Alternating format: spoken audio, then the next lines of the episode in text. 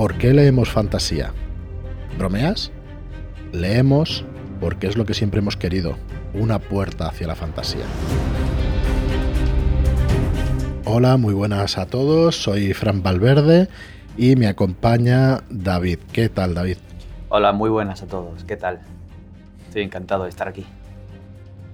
Igualmente, David Martín, ¿te parece? Sí, como quieras llamarme. Perfecto.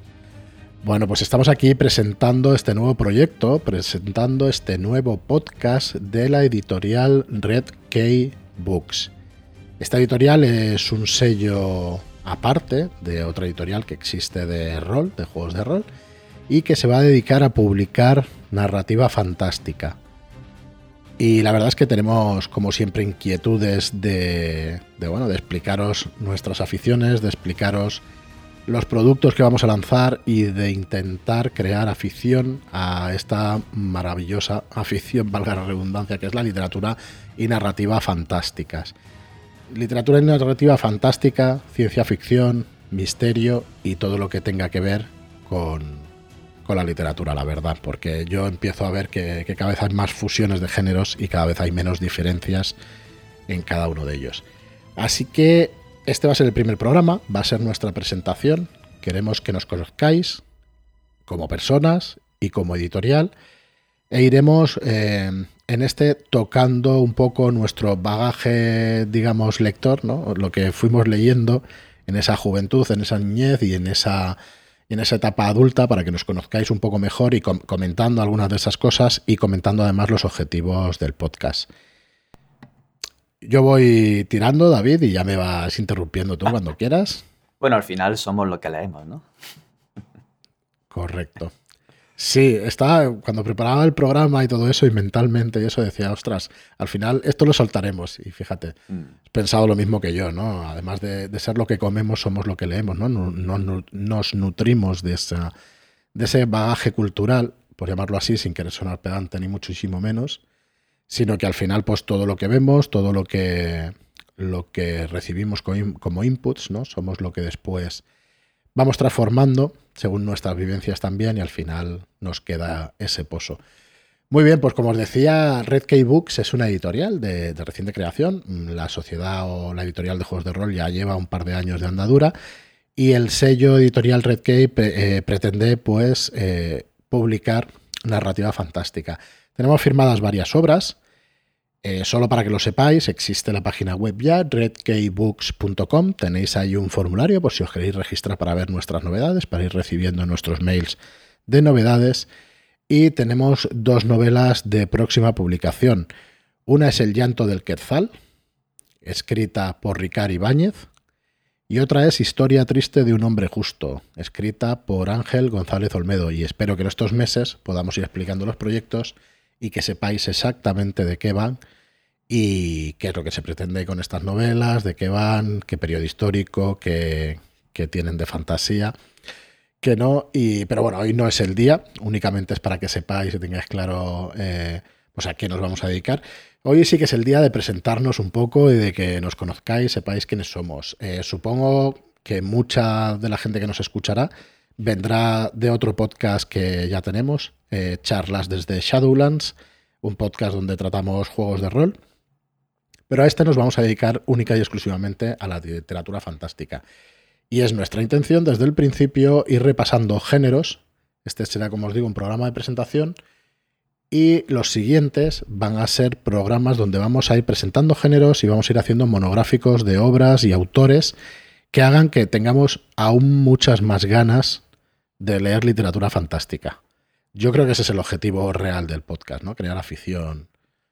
Porque como somos lo que leemos y lo que escuchamos, pues a ver si, si os entran más ganas de, claro que sí. de leer todo Seguro esto. que podemos ayudar a quien intente acercarse ahora a la literatura fantástica y que no haya tocado nunca y que por una serie que le ha gustado ahora empieza a explorar esta, estos géneros y subgéneros y seguro que hay algún título, como es tan extensa, seguro que hay un título que le llama o que quiere leer o que fomente sí. su, su, afición por, por, esta parte de la literatura.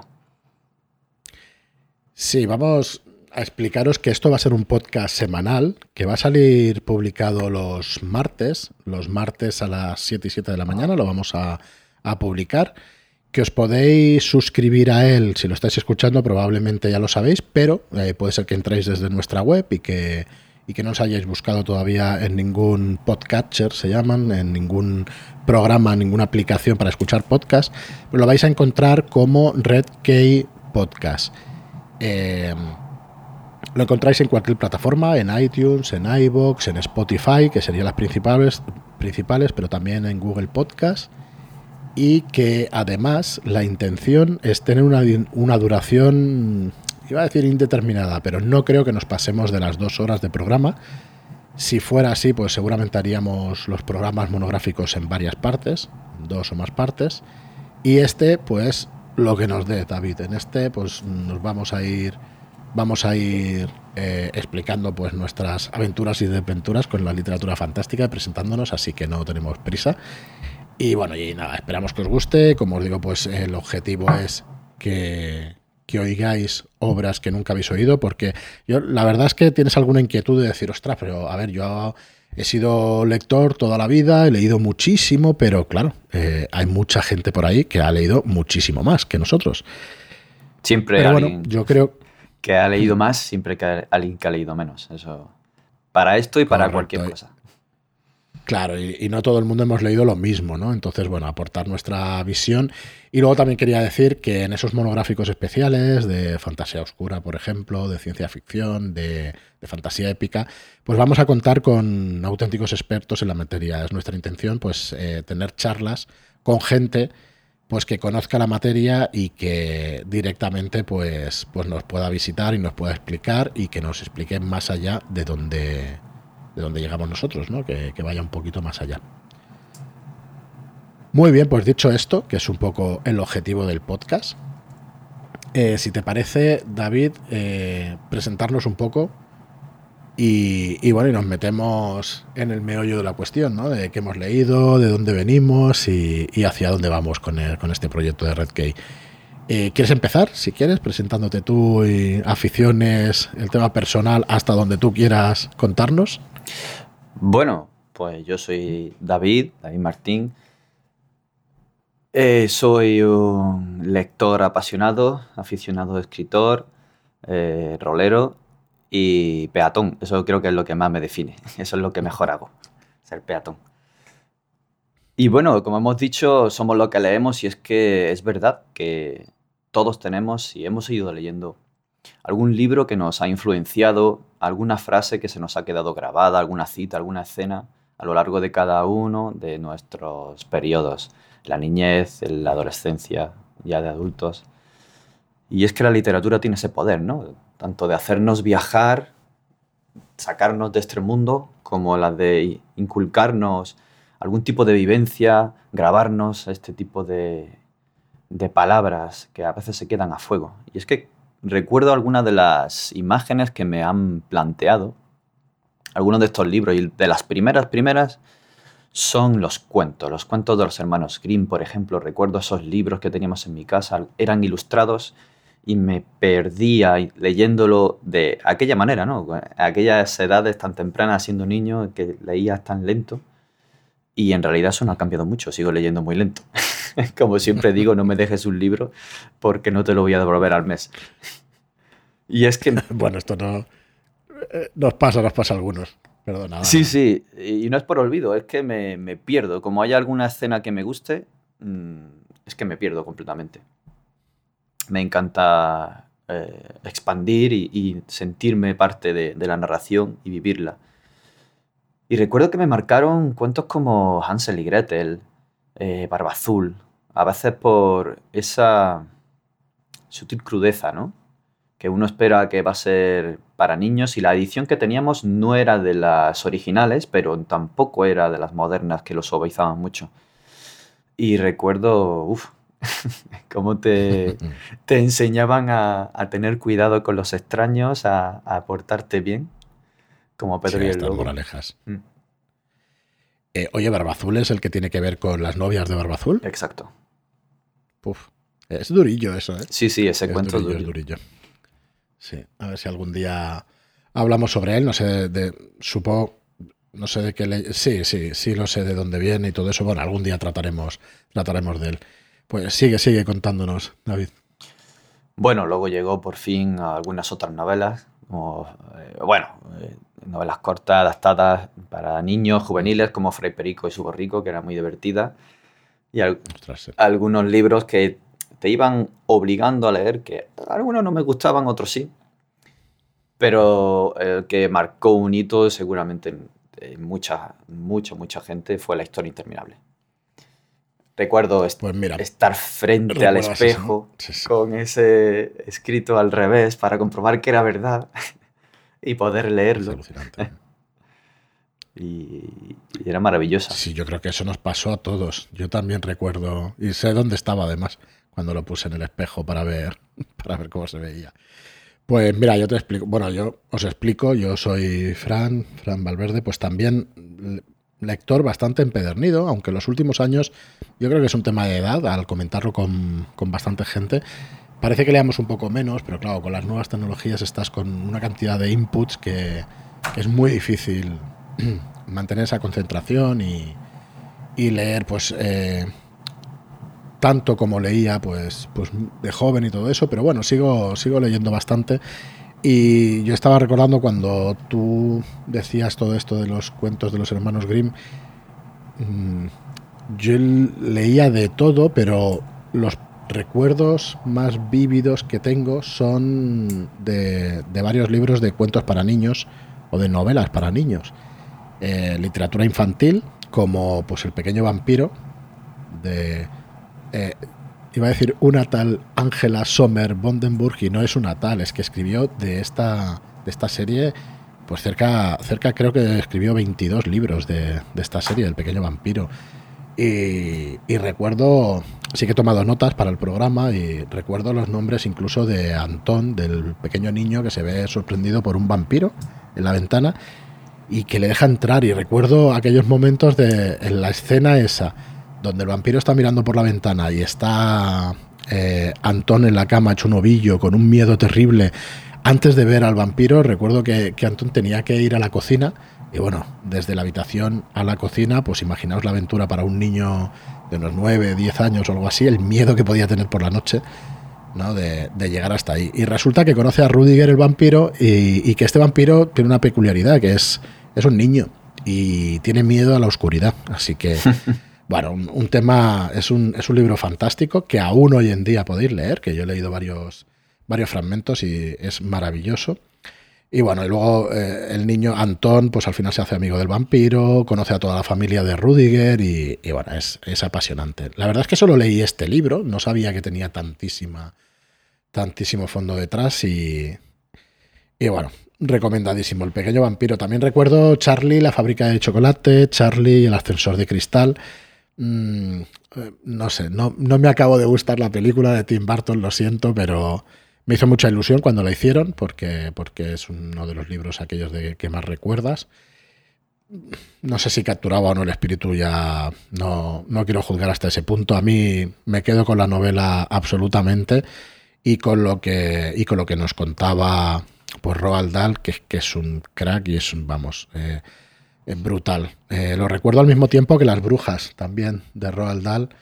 Un libro que a los niños nos daba, nos daba bastante miedo también de leer. Había, hostia, la bruja aquella, o sea, lo que podían llegar a hacer y todo eso. Y me acuerdo que al leerlo le mirabas los pies a las, a las brujas, te iba a decir, a las, a las mujeres que iban por la calle, porque las brujas no tienen dedos de los pies, todo el mundo lo sabe. Y joder, me pareció, me pareció genial, genial, genial.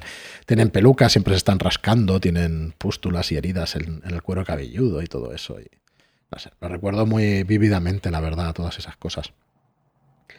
Eh, yo, perdona que me alargue, pero tengo unos, alguno más antes de, que tratemos lo de la historia interminable, que, yo creo que es un hito de la literatura fantástica y, un hito de la literatura universal. Eh, tengo, por ejemplo, recuerdos también de Jim Button y Lucas el Maquinista y Jim Button y los Trece Salvajes, eh, que son dos novelas que Michael Ende escribió, escribió de seguido, que eran una sola novela, pero que el editor decidió dividirlo en dos. Estos malditos editores, pues, tienen estas cosas. Y bueno, comercialmente, pues supongo que funcionaría mejor en dos volúmenes, pero lo escribió como una. Y bueno, son, es un relato, vamos, yo me acuerdo de Mala Locomotora de, de, Lucas, el maquinista de Jim Botón, del principio de, de, la, de la novela, que estaban en una isla súper pequeña, era, su mundo era súper pequeño, llega Jim Botón de pequeño, era un niño de, color que llega allí y Lucas lo tiene que, cuidar. No sé, ¿la has leído, David? No, no. ¿La de Jim Botón? No lo he leído. No la has leído.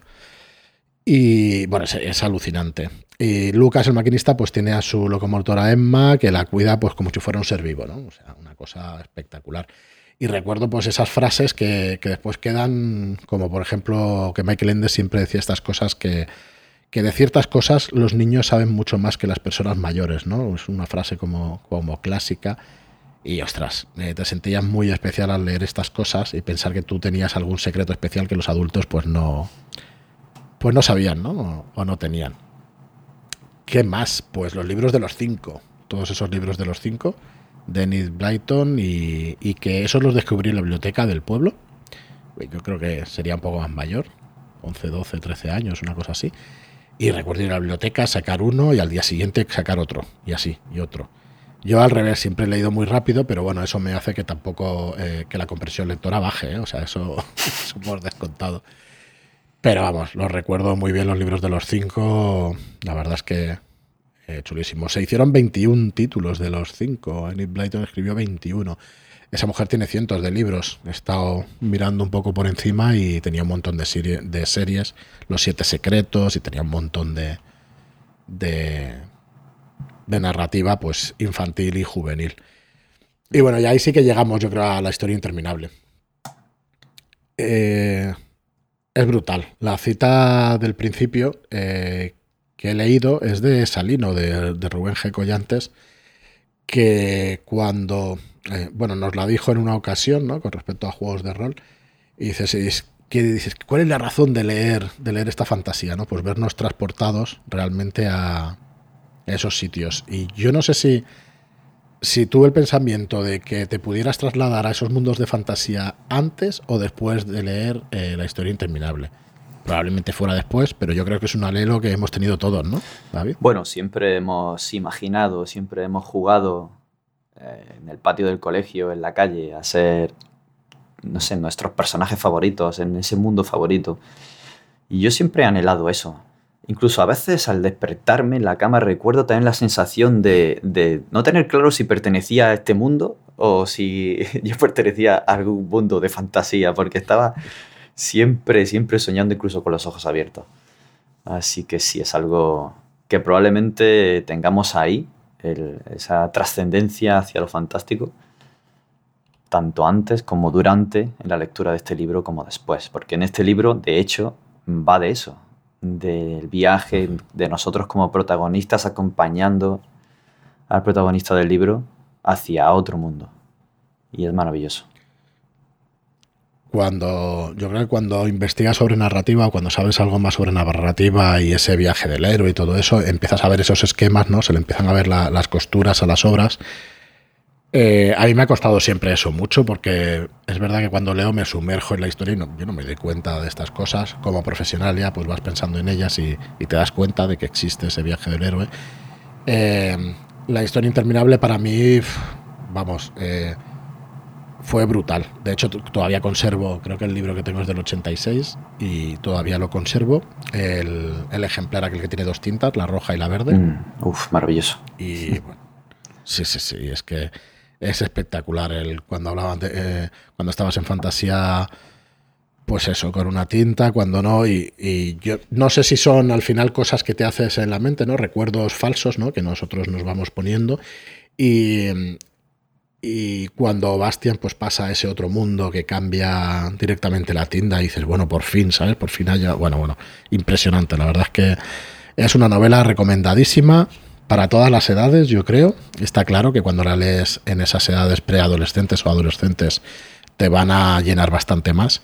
Pero bueno, realmente muy, muy recomendada. Yo me gustaría hacer algún programa especial de Michael Ende y de la historia interminable porque vale muchísimo la pena es lo que decíamos antes, que probablemente todos los que nos escuchéis la hayáis leído, pero nada más que logremos que una persona se la lea, y depende de qué edades, vamos, yo creo que objetivo cumplido con el, con el programa. no se diga más, lo eh, apunto por aquí, programa, historia interminable, Mike Ende. sí, sí, sí, sí, totalmente.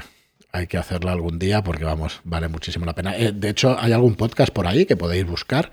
No recuerdo si fue La órbita de Endor o alguno de estos en que explicaban un poco, pues eso, la historia interminable y lo que le costó escribirla, porque los últimos capítulos eh, no sabía cómo cerrarla y se nota. Se nota, eh, iba a decir un bajón en el libro, para mí es de, del todo imprescindible del principio hasta el final, pero es verdad que se nota ah, en las tres cuartas partes, de, en la última parte, digamos, en la... Eh, en, en el último trozo del libro como, como parece que no sabe muy bien cómo acabarla, ¿no? O que hay un cierto bajón, pero vamos, al final le quedó redondísima y hay personajes espectaculares. Buscando información también para el programa, veía eh, que había una reseña que decía que, le había impactado mucho la historia de Grao Gramman, ¿no? De la lucha temporal que mantenía en el desierto de los mil colores con la selva peregrín. Eh, aquello era espectacular, o sea, un derroche de imaginación brutalísimo, porque por la noche era la selva, por el día era el desierto y el león se convertía en... Bueno, no sé, la verdad es que muy guay, muy guay. Bueno, no sé si leíste Momo también su día. No, lo tuve en mis manos, pero me pasa como con otros libros, y es que como yo leo tan lento, mm. luego mi hermano, que lee muy rápido, se impacienta, y era hermano mayor. Entonces yo tenía esa sensación de que me quitaba los libros. Y entonces, cuando él terminaba, toma, ya te lo puedes seguir leyendo. Y a mí me daba coraje y muchos de esos libros los dejaba de leer por eso. Porque ah, ya lo ha cogido él, me lo ha quitado. Sí. Y, ya me lo ha quitado. Y sí, sí, teníamos ese rifirrafe y este libro no me lo llegué a leer por eso. Pues Momo yo te diría que es recomendable incluso hoy en día. ¿eh? Momo trata de una niña que hace sentir bien a, a quien la escucha. O sea, tiene unas capacidades, digamos, especiales y en un día, en su pueblo, pues llegan unos hombres grises que roban el tiempo de las personas. Y, es un poco una alegoría, analogía con, con, la vida moderna y actual, ¿no? De que nos roba el tiempo las cosas que no son demasiado importantes. Y ostras, está espectacular cómo tienen que acabar con esos hombres grises y todo eso. Está genial. La verdad es que la novela muy, muy, muy recomendable también. Y ahora hay personajes como la tortuga Casiopea, el maestro Ora, cosas que tienen que ver con el tiempo y todo eso que, son muy curiosas y yo diría que es bastante actual. hace tantos años que la lees las cosas que luego no sabes cómo, cómo han envejecido y si realmente es una lectura juvenil. Eh, por cierto, trataremos el tema del young adult y todo este tema de, de los términos que se acuñan para, para las novelas y todo eso que al final depende tanto de los gustos que leer literatura para jóvenes y tal o juveniles que muchas veces te la, te la puedes leer sin problema, ¿no? De adulto. Sí, a veces cómo vas envejeciendo tú con el libro y la mm. relectura a veces te lleva a encontrarle otro sentido, a entenderlo de otra manera, cosas que se te habían escapado o cosas que ahora con la visión que tienes, con lo que llevas detrás, mm. las ves de una manera diferente y la entiendes de una manera diferente y te lleva a la reflexión y puede ser bastante adecuado en libros como estos, volver a revisitarlos de cuando en cuando. Sí, sí. Em, a ver, esto no. Eh, yo es que estoy explicando un poco mi, experiencia desde el punto de vista de literatura fantástica. Muchas más cosas se leyó en su día, pues del colegio y todo eso, pero yo creo que todo lo que he dicho es un, poco mis inicios de literatura fantástica y, y, creo que son los libros que más recuerdo. Después de pensarlo, pues un par de semanas y eso, son un poco los libros que más recuerdo. Bueno, yo creo que por esta época eh, llegó El Hobbit a mis manos y El Señor de los Anillos. No recuerdo cuál, antes uno que otro, la verdad, no lo recuerdo. Juraría que leí antes El Hobbit, pero no lo recuerdo porque los leí una y otra vez mm, varias veces. El Señor de los Anillos lo fui leyendo una vez al año hasta que ya fui bastante más mayor. Y supongo que a ti también fue uno de esos libros que te marcaría, ¿no? Sí, además recuerdo la época exacta cuando me llegó. Y he de decir que me llegó mm, por culpa o gracias al rol, porque cayó el MERP, eh, el juego de Señor de los Anillos, por aquella época en mis manos. Querían que lo dirigiera, pero yo no tenía trasfondo. Había escuchado hablar de Señor de los Anillos, sabía que había una serie de dibujos, que, bueno, había cierta crítica sobre ella pero no sabía nada más, no había entrado en mi casa nada más sobre el tema. Así que un amigo me lo dejó. y empecé a leerlo. Y era un tomo de tamaño bolsillo, entre comillas, porque tenía la comunidad del anillo, eh, las dos torres y el retorno del rey en el mismo libro con una letra con un tamaño muy pequeño y era un pedazo de ladrillo, pero de tamaño bolsillo. Ah, eran, yo no sé cuántas páginas eran. Y ahí que me lo leí. Y, mil y pico. y ya me, Mil y pico de páginas. me metí al, al fondo del asunto, saltando luego al Hobbit, a los apéndices, al Silmarillion. Vamos, fue... ¿No sería el- el- la versión aquella de Círculo de Lectores? La del Señor de los Anillos. No, Yo tuve una del Círculo, no recuerdo. de Círculo de Lectores. Eso no lo recuerdo. Porque en esa época eh, pasaban por casa, eh, tenían comerciales, círculos de lectores que pasaban por las casas y eso, y mi madre se hizo socia y había que comprar uno al mes, recuerdo, o dos al mes. Ya no me Sí, mi madre también era socia. Curioso, las madres suelen ser más socias Sí. de la literatura. Bueno, siempre tienen, yo creo que tenían más inquietud en aquella época de, de que los, de los hijos se culturizaran de alguna manera. Y bueno, y yo leía aquella versión, creo que era la completa también, eran los tres libros. De hecho, eh, Tolkien lo hubiera publicado como un libro solo y otra vez pues, Así los fue. editores le recomendaron o se, se publicaron los tres tomos por separado. Y bueno, es una obra, es una obra maravillosa que tendrá sus pegas, que, que, bueno, tendremos programa también del Señor de los Anillos. eh, y bueno, nos extenderemos bastante, puede ser que varios programas, porque hay un montón de ángulos que se pueden que se pueden visitar ¿no? y que se pueden comentar sobre el Señor de los Anillos. Ya os decimos, yo vuelvo a repetir, no, no pretendemos saberlo todo ni nada por el estilo, sino que bueno, vamos, vamos a intentar dar nuestra visión y la visión de los eh, de los invitados que nos puedan acompañar en estos programas. Y bueno, la, la intención es esa, ¿no? Que conozcáis eh, cosas curiosas, que conozcáis obras y que os entren más ganas de leer, que es de lo que se trata.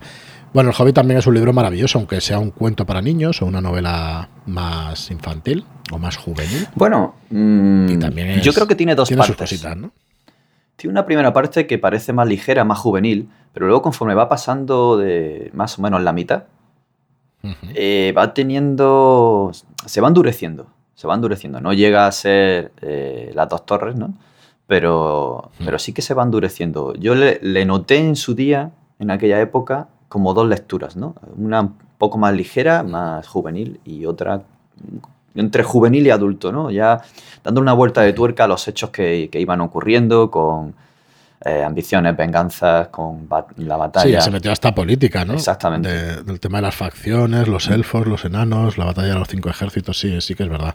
Tienes toda la razón. Quizá desde que se descubre el anillo, parece que, que es un punto de anillo. también. Aunque parece un, un- un hecho anecdótico, sí que, sí que igual es el punto de inflexión. Pues, pues bueno, ya nos extenderemos muchísimo con El Señor de los Anillos, El Hobbit. Mucha parte de culpa de que estemos aquí lo tienen esas, esas dos novelas, seguro. Sí, sí, no vamos a entrar en profundidad porque si no estamos aquí hasta mañana. ya llegará, No, ya sí, llegará. ya media hora.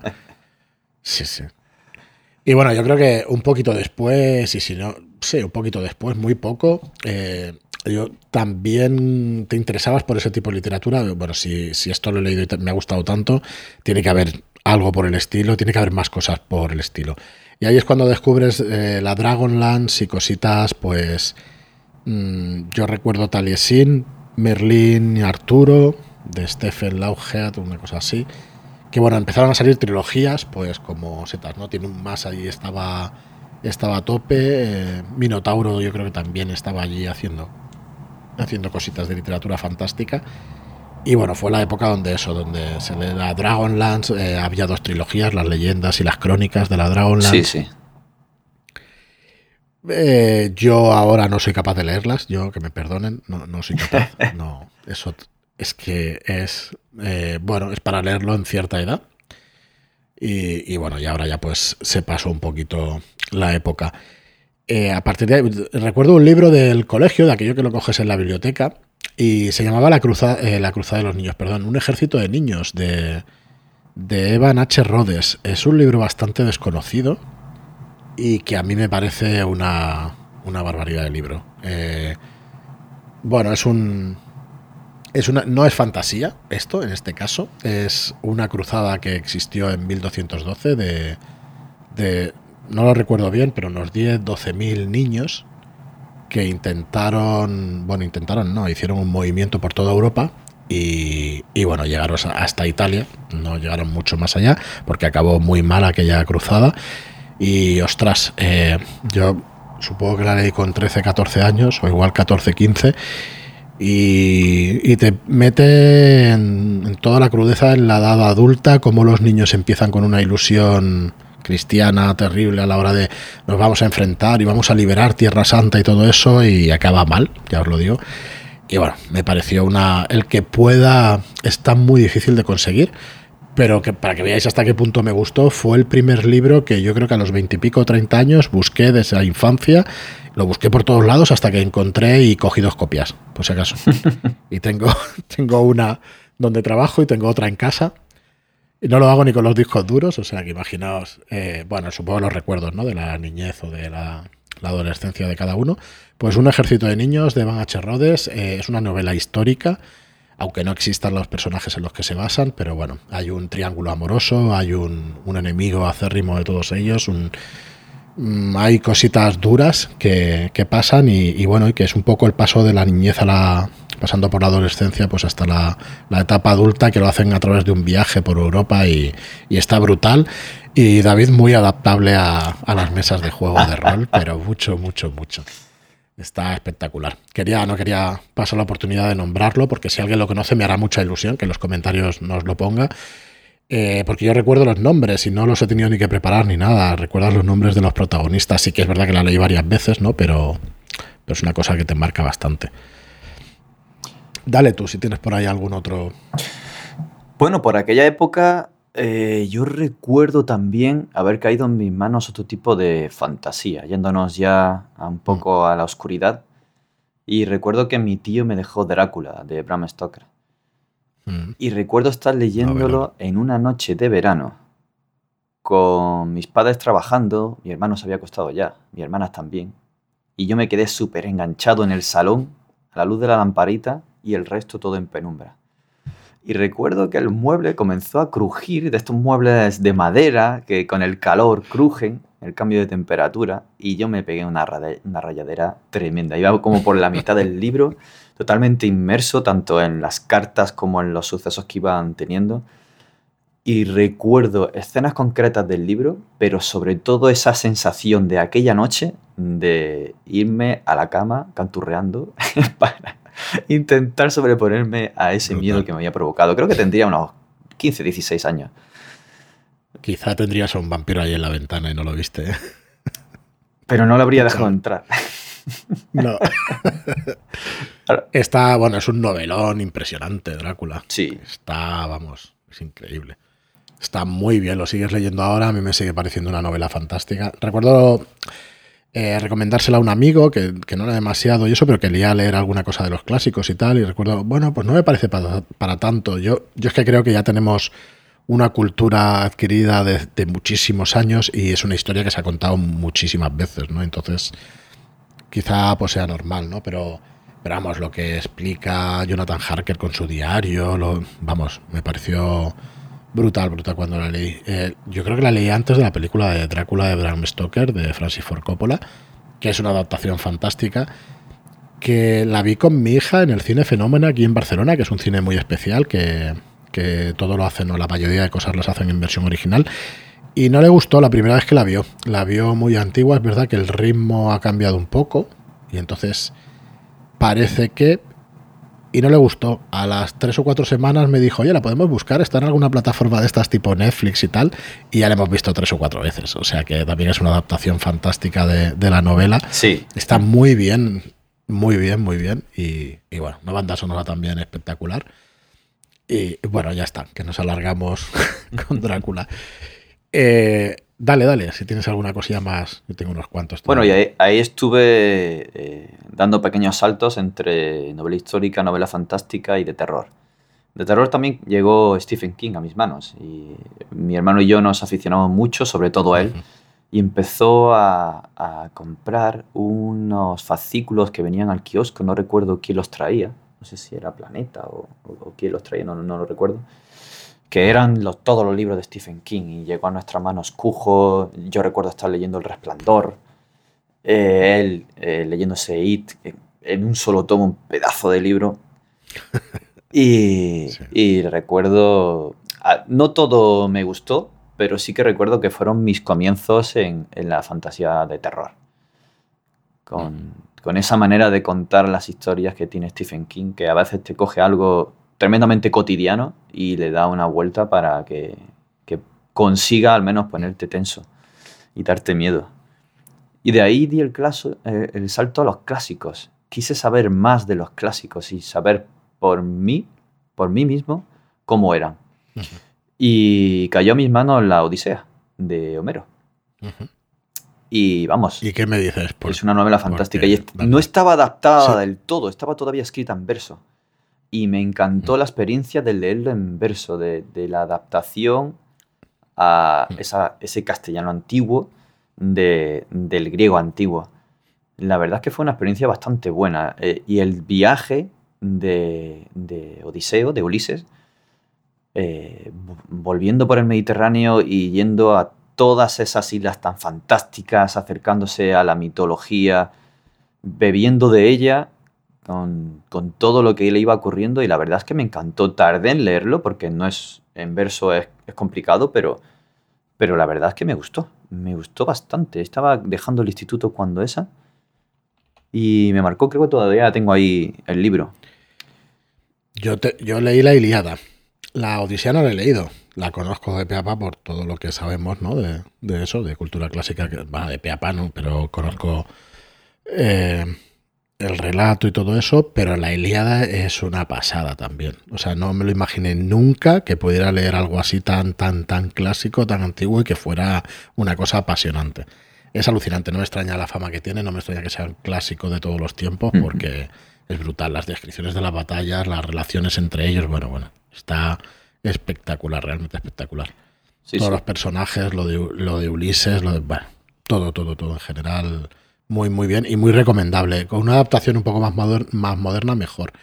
Hay una adaptación de que se, creo que se llama Troya de, de Colin McCullough, que, que, también hizo El primer hombre de Roma, novelas históricas no tienen fantasía, son novelas históricas y creo que se llama Troya, lo voy a buscar y os lo digo seguro, de Colin.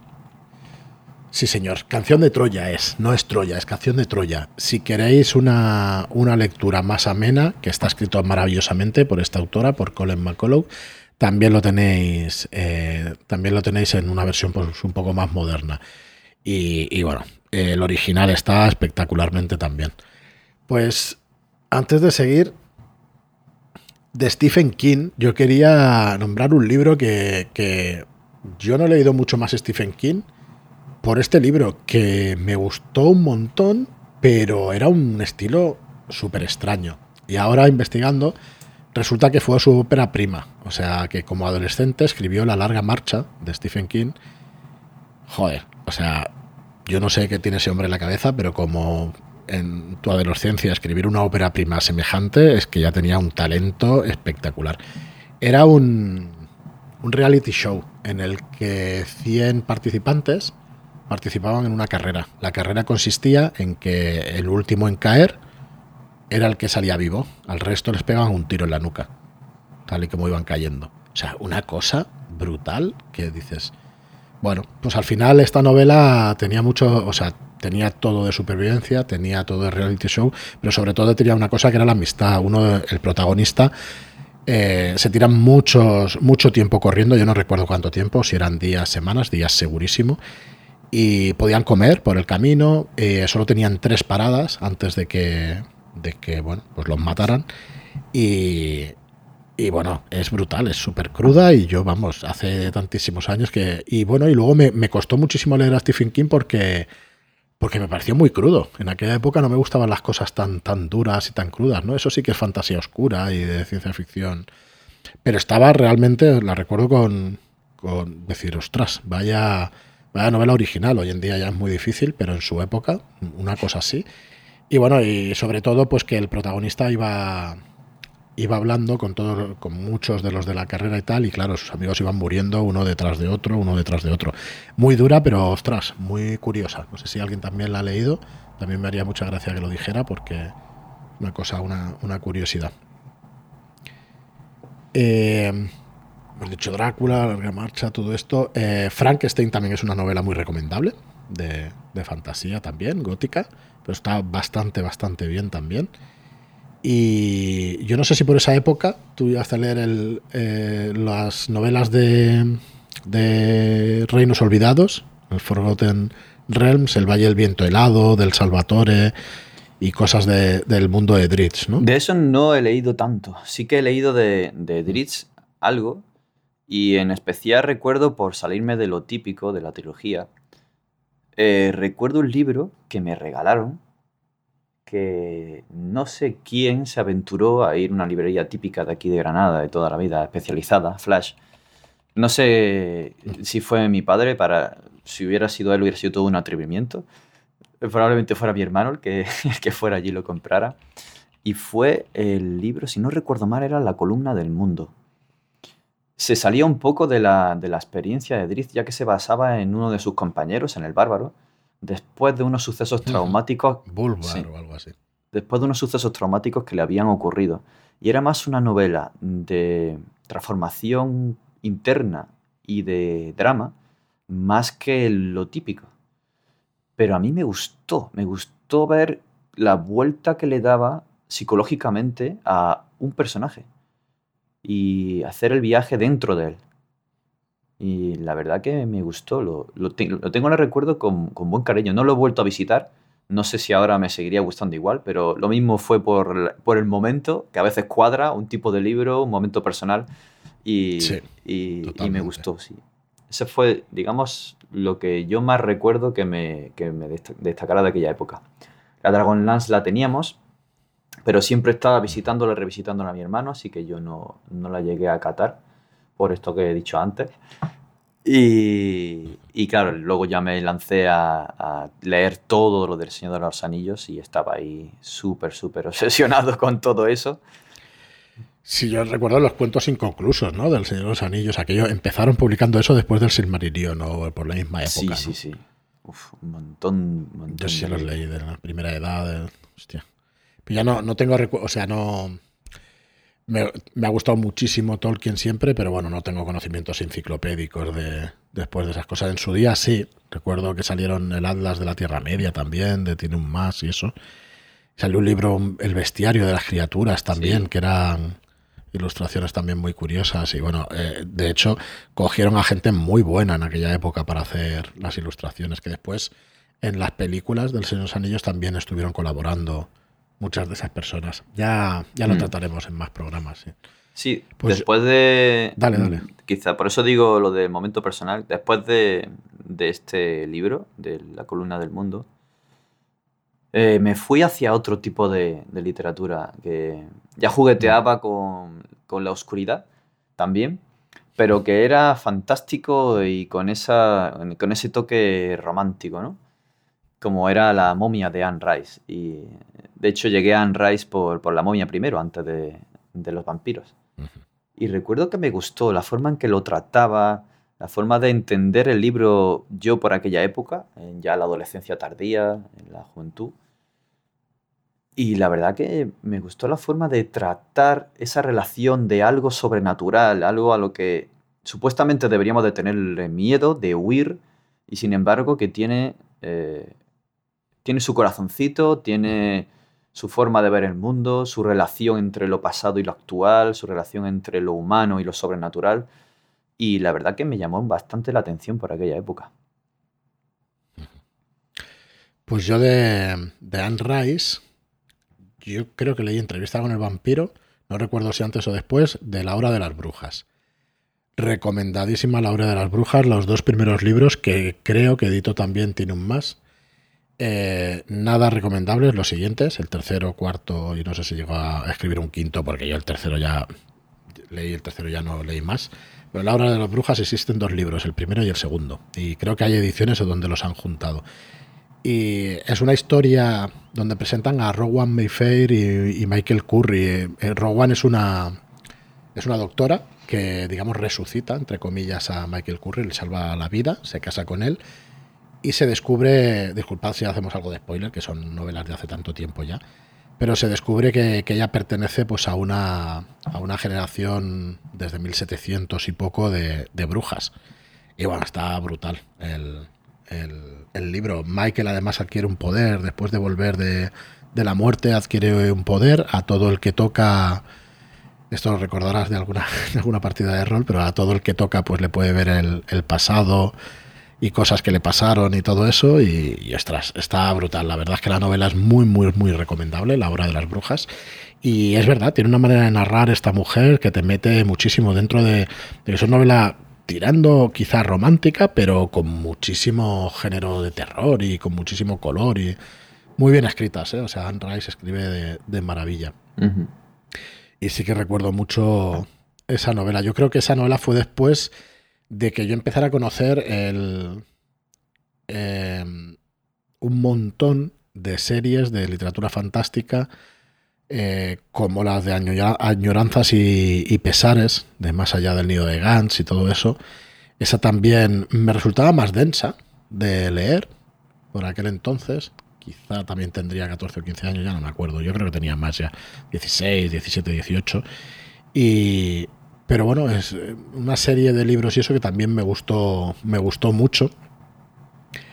Y lo que he comentado antes de Taliesin, de Merlín, de Arturo, siempre el tema de, las sagas de del rey Arturo, ¿no? Todo el ciclo artírico y eso siempre me ha, me ha gustado muchísimo. Supongo que también por ese viaje del héroe, por esa épica, ¿no? Que tienen todas esas leyendas.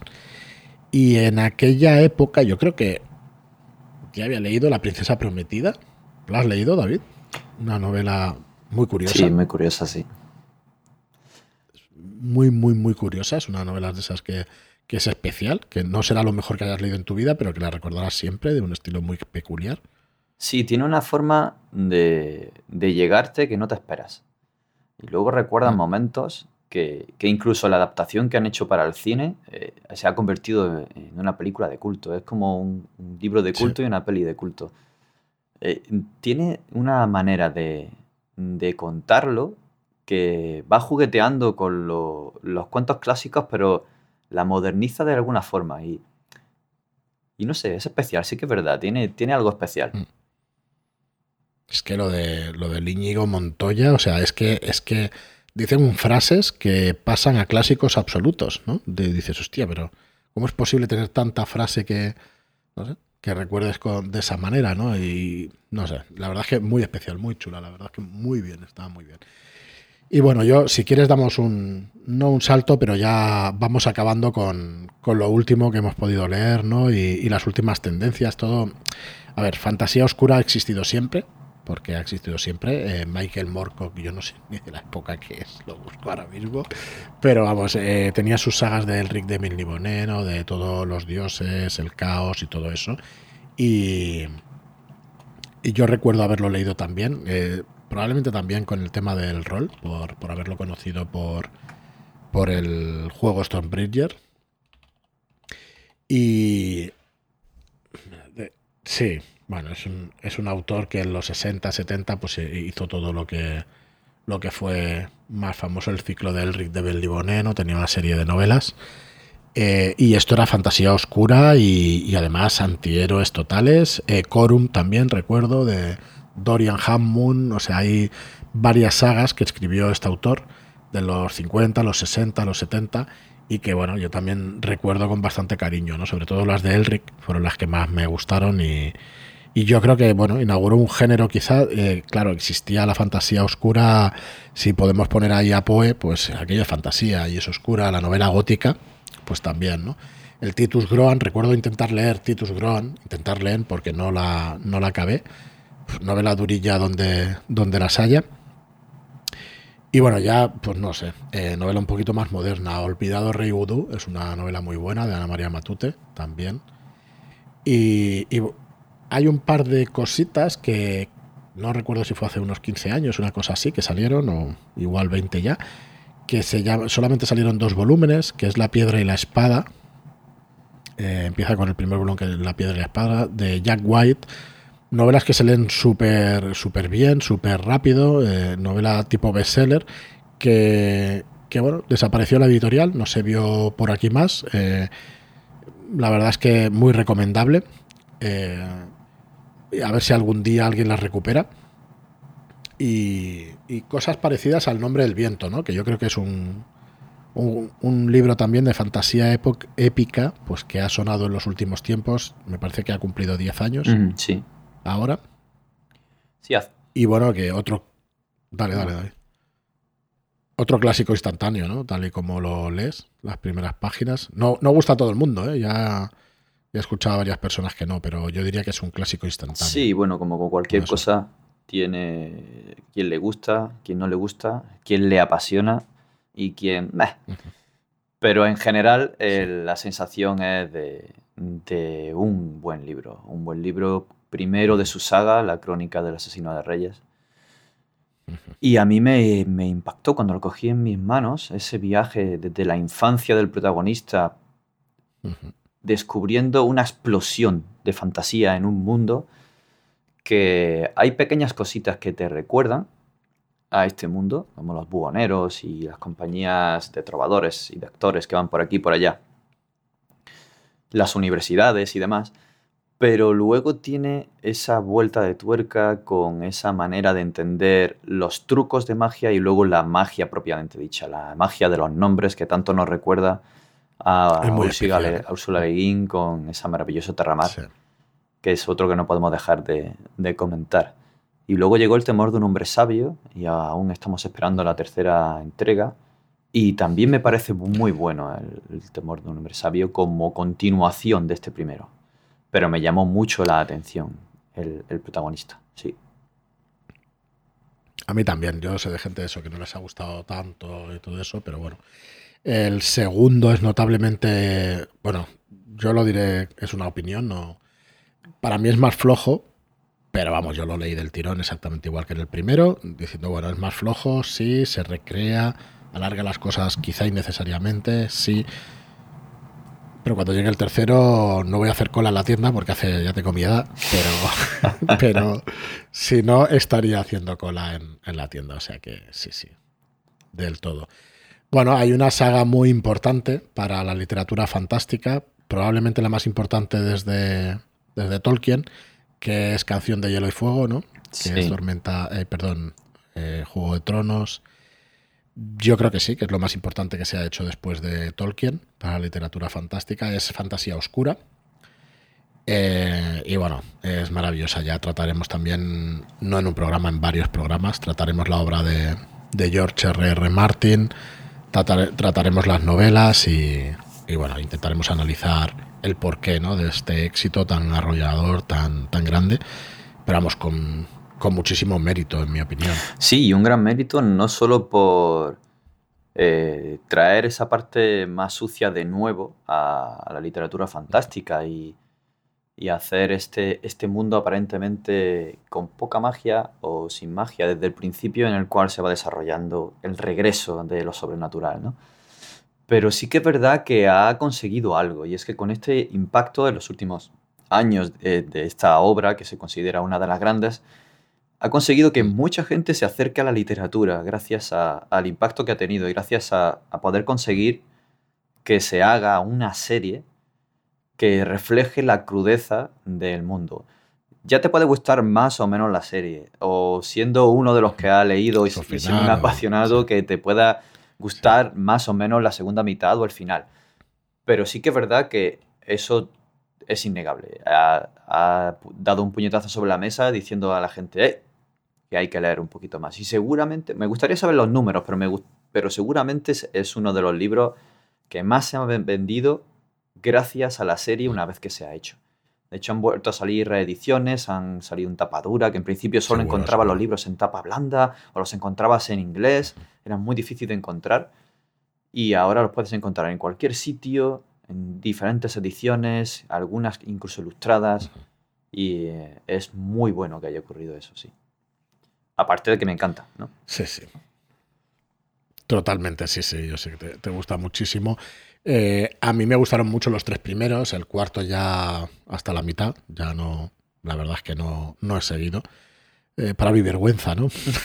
para mí, el shame este, el meme que corre por ahí y tal, pero, pero bueno, es un... Sí que es verdad. Las tres primeras son una maravilla. Lleva razón en que el cuarto se puede hacer un poco duro porque mm, se centra en unos personajes que quizá a un lector no le puedan gustar tanto y a otros sí. Hay quien eh, ha puesto una referencia, eh, por ahí lo podemos, lo podemos encontrar en blogs y demás, de cómo leerse ese libro con otro para ir intercalando los episodios que son coetáneos, pero que, se tuvieron que separar por extensión en estos dos libros. Y ir leyendo eh, este libro eh, de forma capitular con otro para que no te vayas, eh, para que no te tengas que leer todo lo que ocurre de estos cuatro o cinco personajes en este libro y todo lo que ocurre de estos en este otro, pero que ocurren al mismo tiempo. Es toda una experiencia hacerlo así, pero hay quien lo recomienda y hay quien le funciona. A mí recuerdo que me costó empezar, pero sí que me engancharon los, los capítulos de Brienne y de, y, de Jaime, si no recuerdo mal, que son los del cuarto. A mí me costó, a mí me costó. Cuesta. Bastante, lo recuerdo. Pero hay que seguir, hay que seguir para, para el quinto libro, por supuesto. Si no, te pierdes el quinto libro. Tengo ahí pendiente. de dragones. Algún día, algún día. Sí, a ver, yo quería, quería leer lo de John Nieve. Ya está, a mí me interesaba eso y, quería leer eso. No sale nada en el cuarto, quería recordar. Y para mí fue un bajón importante. Entonces, bueno, eh, en fin. Lo retomaré seguramente algún día. Algún día si acaba toda la saga, que esperemos que no acabe igual que las novelas, que, que la serie. Pero bueno. Bueno, pues Juego de Tronos. Tenemos allá la canción de Hielo y Fuego, que se le conoce más por Juego de Tronos que por el nombre real de la, de la. Precisamente el primer libro. Y luego, pues. Sí. Y luego tenemos eh, exponentes también de la fantasía oscura, como Erickson, como Abercrombie, que para mí es de los, de los que realmente más me han gustado en los últimos tiempos.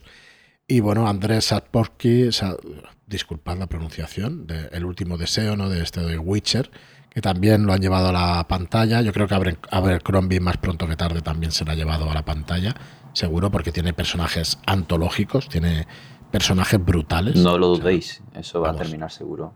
Y yo creo que más en una serie que en una. Sobre todo de esta trilogía, de la primera ley.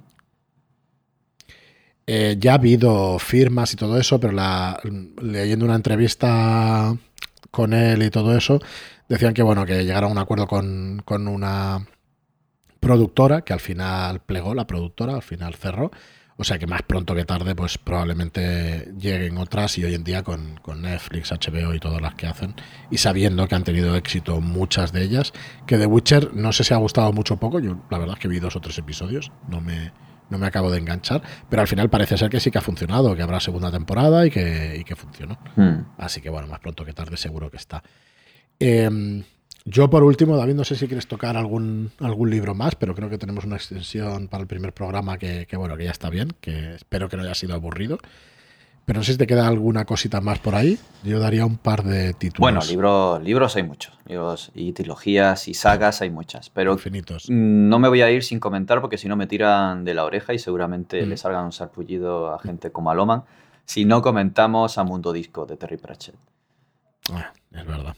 Esa saga es eh, muy maravillosa con esas parodias que hace de cuando en cuando, la forma en la que tiene de, manifestar ese mundo fantástico, ese mundo que es un disco sobre cuatro elefantes que están sobre la tortuga. Es, genial. Y tiene ese toque de humor y, seriedad y tragicomedia y, y fantasía genial con esa universidad que es invisible, ¿no? Según el color de la magia. Y, vamos. Pues es uno de mis autores pendientes. Hay que, hay que Nada. Bueno, yo tenía apuntados por aquí también la fundación de Isaac Asimov. Eh, Círculo de Lectores, de hecho, sacó una colección, en mi opinión, bastante buena, pero que nunca he conseguido después de tantos años ordenar. Dejé varios volúmenes y ha sido una lástima porque, porque he perdido una de esas colecciones que creo que trabajaron bien, hicieron muy buena estaban todas las novelas eh, con Isaac Asimov, las fue escribiendo en tiempos distintos, en años distintos, y fue haciendo flashbacks, o sea, fue haciendo cosas antes, ¿no? ubicadas antes en el tiempo que la fundación, por ejemplo, pero cuando tienes esa edición podías ver una vista global de, de, su universo, ¿no? Un universo donde no había razas alienígenas. Y bueno, está espectacular el que haya tenido la oportunidad. Yo creo que es un. Me gustaría contactar con alguien que realmente supiera todo el arco argumental, hacer una parte con spoilers, porque realmente es brutal lo que consiguió este hombre. He leído muchas veces que no sabía construir personajes, que eran más flojos, todo eso. Yo creo que tiene un mérito brutal todo lo que nos trajo en ciencia ficción. Todo lo que. lo de la psicohistoria. Bueno, a mí me parece una cosa espectacular. La psicohistoria es una rama de la ciencia por la cual puedes predecir el futuro de la humanidad por los comportamientos de la humanidad en general a través de unas ecuaciones matemáticas. Es exactamente igual que lo que intentan las redes sociales, las tendencias y todo esto que está pasando ahora. Es alucinante cómo el tío se avanzó de tal manera. Al final, si lo piensas, sí que, sí que dices, bueno, pues sí tiene sentido, ¿no? A través de comportamientos y trasladando a la matemática, tú puedes eh, averiguar el futuro en general de la humanidad. Y bueno, por no hacer demasiado spoiler, sí que es verdad que había ciertos comportamientos individuales que podían hacer que ese futuro pues fuera eh, divergiendo. Y bueno, y, para eso, no, no, explico más porque es spoiler, pero bueno, me pareció brutal en su día. Estaba muy, muy, muy bien realmente. Y, y bueno, y poco más. Deciros que lo último que he estado leyendo es 1793. Eh, 1793 es fantasía histórica, porque es que es fantasía, es unas novelas de detectives en, en países nórdicos y está escrita por Nach Og Dag, eh, Niklas Nach Og Dag, creo que lo digo bien, que vaya nombre, pero es 1793, eh, creo que es de Salamandra, lo busco también para no, no equivocarme. Y bueno, eh, muy interesante, muy interesante, o sea, también muy cruda, sí, es narrativa de Salamandra, también muy, muy cruda, si lo llevamos a la fantasía, que yo creo que es fantasía histórica, pero es oscura. Esto de los géneros lo trataremos en los próximos programas y veremos cómo, cómo se solapan. Y en este caso, pues eh, parece una novela histórica, no lo es, es yo creo que es fantasía y es el género de fantasía histórica donde, donde mejor se encuadra. Y ostras, tenéis que leerlo, porque además es narrativa no lineal. Eh, tiene tres partes muy marcadas y me falta la tercera, pero la primera y la segunda no te dejan indiferente. Es parte de, otra serie de novelas. Es la primera de, también, creo que son trilogía. Y también yo creo que lo traeremos por aquí y, podemos, podemos darla a conocer porque es realmente interesante. Bueno, David, pues no sé si te queda algo por ahí que quieras. Bueno, por añadir otro tipo de fantasía, eh, la fantasía mm. distópica, para ver otro tipo de sociedades o un futuro alternativo. Mm. Y podemos comentar los clásicos que son ya unos clásicos, el 1984 de Orwell, con esta sociedad que ha dado pie al gran hermano. Está brutal. Y que da para la reflexión, para saber, porque en realidad se adelantó a algo que, que, ya está pasando, de cómo nos están observando, de cómo nos están controlando.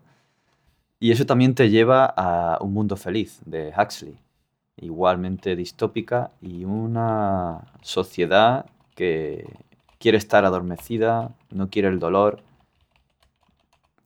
esa pastillita, este soma, el choque cultural. Bueno, no voy a decir nada porque merece la pena leerlo y reflexionar sobre estas dos novelas. Y reflexionar a nivel social, ¿no? a nivel de humanidad, sobre lo que está ocurriendo, hacia dónde se está moviendo la sociedad y diferentes eh, sociedades, países y políticas, donde nos vemos y donde nos podemos ver. Muy bien, David, pues si te parece lo vamos a dejar aquí este primer programa. Espero que nos haya hecho muy pesado, que os haya hecho recordar buenos tiempos de, juventud, de infancia y eso. Quizá hayamos ido demasiado atrás, pero bueno, para que nos conozcamos un poco, por lo menos la vertiente esta de las novelas y de lo que hemos llegado a leer, sabemos que nos falta muchísimo y esperamos descubrirlo aquí en el, en el programa. en Red Key Podcast eh, de la editorial Red Key Books, si queréis acercaros y suscribiros a nuestro newsletter para que os podamos informar de las novedades. Dentro de poquito ya tendremos información de nuestras dos primeras novelas y estamos trabajando para traeros más material, tanto nacional como internacional. En redkeybooks.com tenéis esta suscripción de lista de correo y nada, nos, espero que nos acompañéis durante todas las semanas, los martes a las 7 y 7, aquí en, este podcast de literatura fantástica y ciencia ficción. Así que nada más, muchísimas gracias por escucharnos eh, y bueno, y hasta el próximo programa. Acompañándonos, dándonos la mano y sentados en este viaje que vamos a intentar hacer. Y yo prometo seguir reduciendo mi pila de la vergüenza de libros que están ahí esperando que los lea y ha sido un placer estar en este programa y hacerlo contigo, Fran, y espero que os haya gustado, disfrutéis, nos dejéis en vuestros comentarios sobre qué libros queréis que hablemos y qué os ha parecido y vuestras anécdotas, claro que sí, y las vamos comentando. Y nada más, un auténtico placer. Igualmente, David. Hasta el próximo programa. Hasta luego.